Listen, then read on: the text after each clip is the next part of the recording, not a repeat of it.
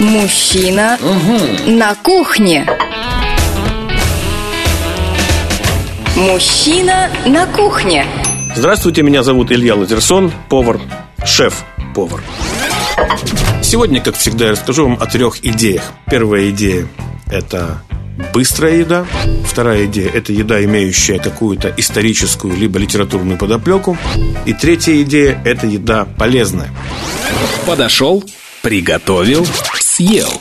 О рецептах проще, чем яичница. Сейчас блюдо быстрое, которое я называю салат с сыром бри. Вы наверняка знаете, что есть такой сыр бри. Это такой большой блин, который режут на небольшие сегменты. Это белый плесневый сыр. Он очень вкусен и, э, так сказать, удобен для приготовления.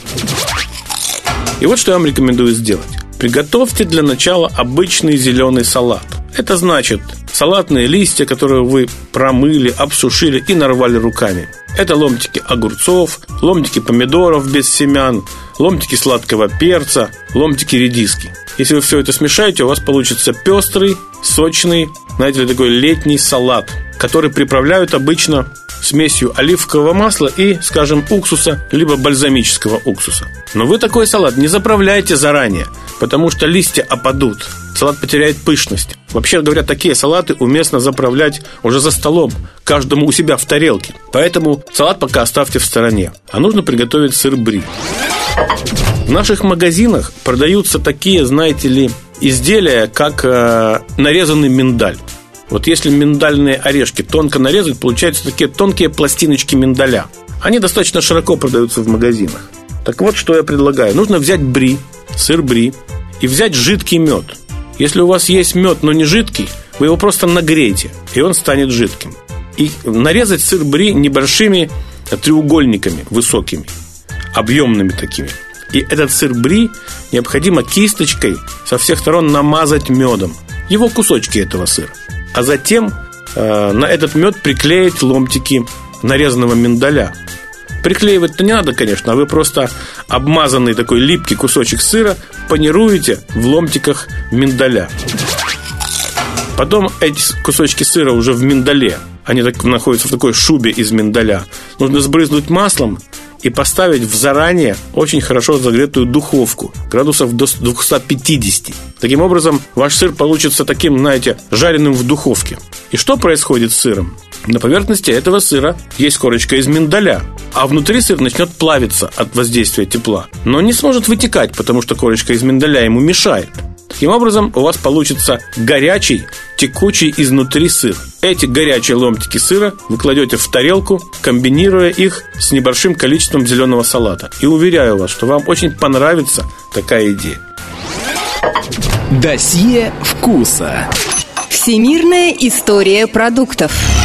В качестве классического блюда я сегодня включу тяжелую артиллерию, потому что расскажу вам о блюде, которое называется фазан Суворов.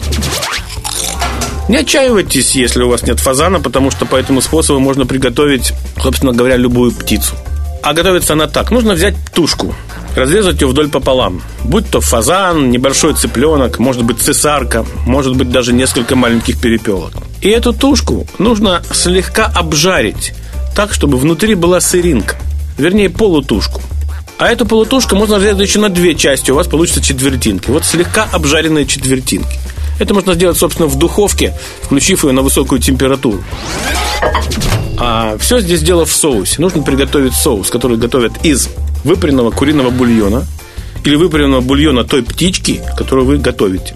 Лука и грибов. У вас получается такой густой, выраженный соус с такой грибной ноткой. Но главная идея приготовления блюда фазан суворов заключается в том, чтобы протомить эту птицу, слегка обжаренную, в этом соусе. И делается это так. Берут лоточек, у которого есть крышка. Лучше всего, когда это керамический лоточек. Такая, знаете ли, мини-керамическая гусятница, но которая выдерживает высокие температуры. Затем в этот мини-керамический лоточек укладывают кусочки птицы обжаренной, наливают туда соус, и вот важно очень протомить все это. Делается следующее. Накрывают лоток крышкой, а стык между крышкой и самим корпусом лотка замазывают весьма плотным, э, покрывают весьма плотным тестом. То есть получается, что крышка придавлена к к самому лоточку за счет теста. И очень плотно закрывает лоточек, потому что тесто закрывает швы место стыка, не давая парам выходить. И вот такой лоточек, зафиксированный тестом, ставят в духовку и готовят там, скажем, минут 40 при температуре там 170 градусов. В результате птица очень эффективно готовится, ароматы и вкус из нее не уходят, поскольку некуда уходить. И на выходе у вас получается вкусное, ароматное, достаточно нежное блюдо. Очень вам его рекомендую приготовить тогда, когда к вам в руки попадет фазан, либо, в конце концов, небольшой цыпленок. Есть не вредно. И полезное бывает вкусным. А сейчас блюдо здоровое. Его можно назвать либо салат-коктейль, либо просто летний напиток. Эта идея взята из известного индийского напитка, который называется райта. Ну, хотя райта можно воспринимать и как соус. Здесь дело в следующем. Нужно взять йогурт. Обычный, не ароматизированный йогурт, без всяческих добавок. Слава богу, такие йогурты хорошо продаются в наших магазинах. Потом нужно взять огурец. Этот огурец очистить и натереть его на мелкой терке. Не на самой мелкой терке, которая может сильно повреждать пальцы, а на терке мелкой, но не повреждающей пальцы. И хорошо бы этот огурец отжать, чтобы огуречный сок ушел. Если вы женщины, то вы, конечно, не выливаете этот огуречный сок, потому что из него можно сделать хорошую маску для лица. Но если вы мужчина, ну тогда либо оставьте для своей женщины, либо выпейте этот сок, в конце концов, просто так. Хорошо освежает, знаете ли. Так вот, такой натертый огурец нужно добавить в йогурт. Также в йогурт нужно добавить немножко лимонного сока, соли и можно добавить чего-то жгучего, чего хотите. Но очень важным ингредиентом для приготовления этого блюда под названием райта является мята, потому что шинкованная мята тоже добавляется к йогурту. Итак, представьте себе йогурт, слегка ароматизированный огурцом и мятой, имеющий кислинку. Это невероятно свежий, э, такой освежающий. Хотите напиток, хотите соус, хотите суп.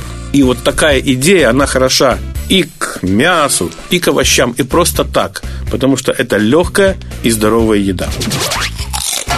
А если вы хотите узнать о кулинарии больше и принять участие в моих живых, настоящих занятиях, приходите в мою кулинарную студию, расписание занятий которой вы можете посмотреть на сайте www.lazerson.ru или по телефону 715 14 61.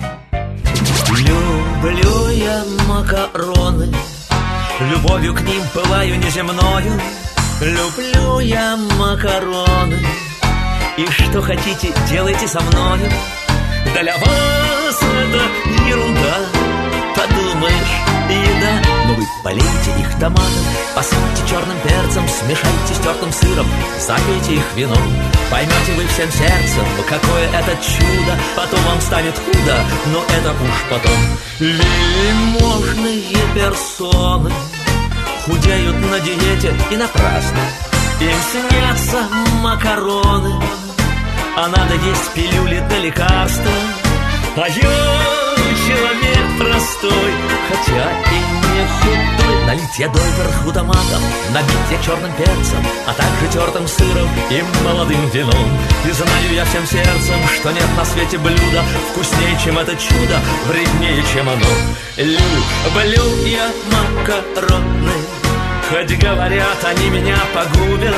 Люблю я макароны Хотя моя невеста их не любит Но я приготовлю их Однажды на двоих. Уж я их так полью томатом Посыплю черным перцем Смешаю с тертым сыром И дам запить вином Поймет она всем сердцем Какое это чудо Потом и будет худо. Но это уж потом. Люблю я макароны Хотя говорят, они меня погубят. Люблю я макароны Хотя моя невеста их не любит Но я приготовлю их однажды на двоих Уж я приготовлю их однажды на двоих